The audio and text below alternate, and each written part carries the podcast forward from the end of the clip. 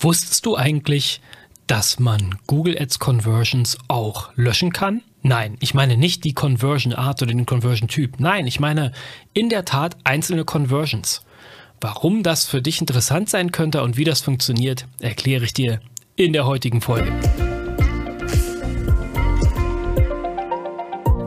Und damit herzlich willkommen im Master of Search Podcast für messbare Sichtbarkeit auf Google. Wir helfen Unternehmen dabei, ihren Erfolg in Google messbar zu skalieren und damit bis zu 80 Prozent mehr Gewinn zu erzielen. Buch dir gerne dein Strategiegespräch auf master-of-search.de und wir schauen uns an, wo du gerade mit deinem Suchmaschinenmarketing stehst. Und sicherlich können wir auch dir dabei helfen, messbar zu skalieren. Also, worum geht's hier heute? Ich hatte es ja schon gerade kurz angeteasert. Conversion Anpassung beziehungsweise Conversions löschen.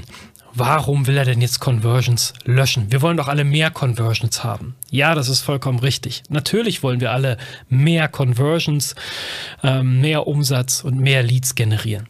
Aber es gibt durchaus auch mal Fälle, wo du eine Conversion aus deinem Google Ads Konto entfernen lassen möchtest.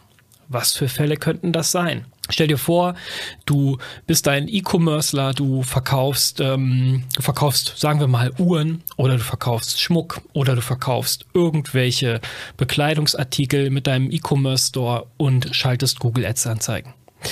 Sicherlich hast du eine gewisse Rücklaufquote. Das bedeutet, deine Bestellung, die du mit Google Ads-Anzeigen ähm, erzielst, also deine Conversions, die stimmen nicht eins zu eins mit dem überein, was am Ende in deiner Warenwirtschaft hängen bleibt.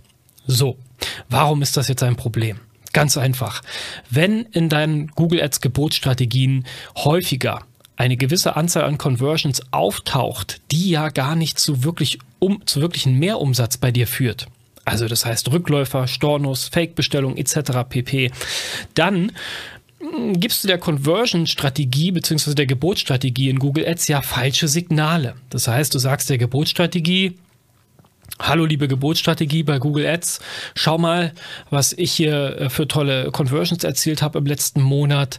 Ja, das war irgendwie, keine Ahnung, 20.000 Euro Umsatz bei eingesetzten 5.000 Euro Google Ads Budget, um mal so ein ganz plakatives Beispiel zu bringen. Und ähm, jetzt denkt sich deine Google Ads Strategie, hey, super, bei dem entsprechenden ROAS, den du bei der Gebotsstrategie hinterlegt hast, sieht das ja super aus. Da kann ich ja noch deutlich mehr ausgeben in der Zukunft, in den nächsten Tagen und so weiter.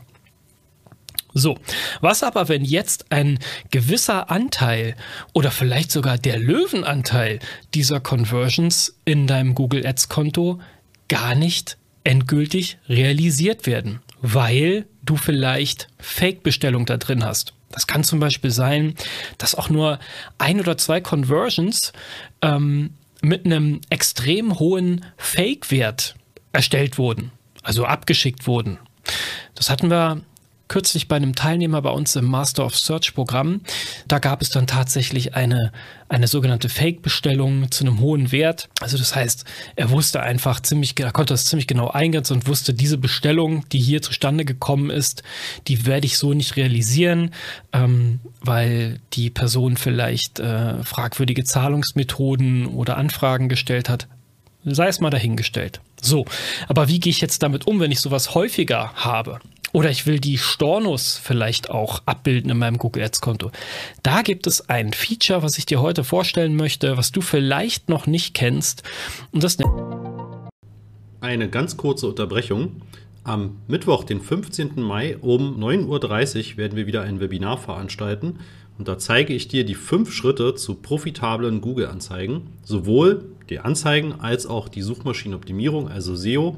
Ja, was sind die fünf Schritte, die du gehen musst, damit du das optimal aufstellst?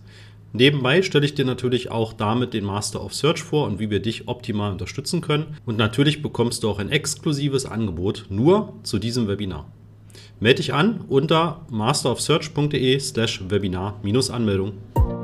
Nennt sich Conversion-Anpassung. Wenn du ein bisschen erfahrener im Google Ads-Bereich bist und damit schon häufiger äh, oder schon länger arbeitest, dann kennst du das vielleicht von den Offline-Conversions. Da gibt es ja die Möglichkeit, im Nachhinein Conversions in das Konto zu laden oder hochzuladen mit dem entsprechenden Umsatzwert. Das heißt, immer dann, wenn du sozusagen eine Unterbrechung des Sales Cycle hast, das heißt, du misst eine Conversion online und offline wird dann sozusagen der Umsatz generiert. Dann arbeitest du mit den Offline-Conversions und dann kannst du das natürlich super abbilden und dort dann auch die Conversions natürlich entsprechend editieren, hochladen, anpassen und so weiter.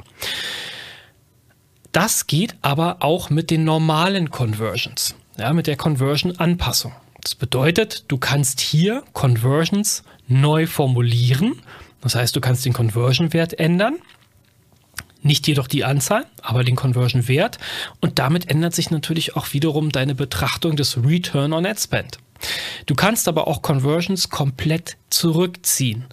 Zurückziehen, das ist die Option, die für dich rele relevant ist, wenn du zum Beispiel Stornos abbilden willst oder, wie ich gerade schon gesagt habe, Fake-Bestellung.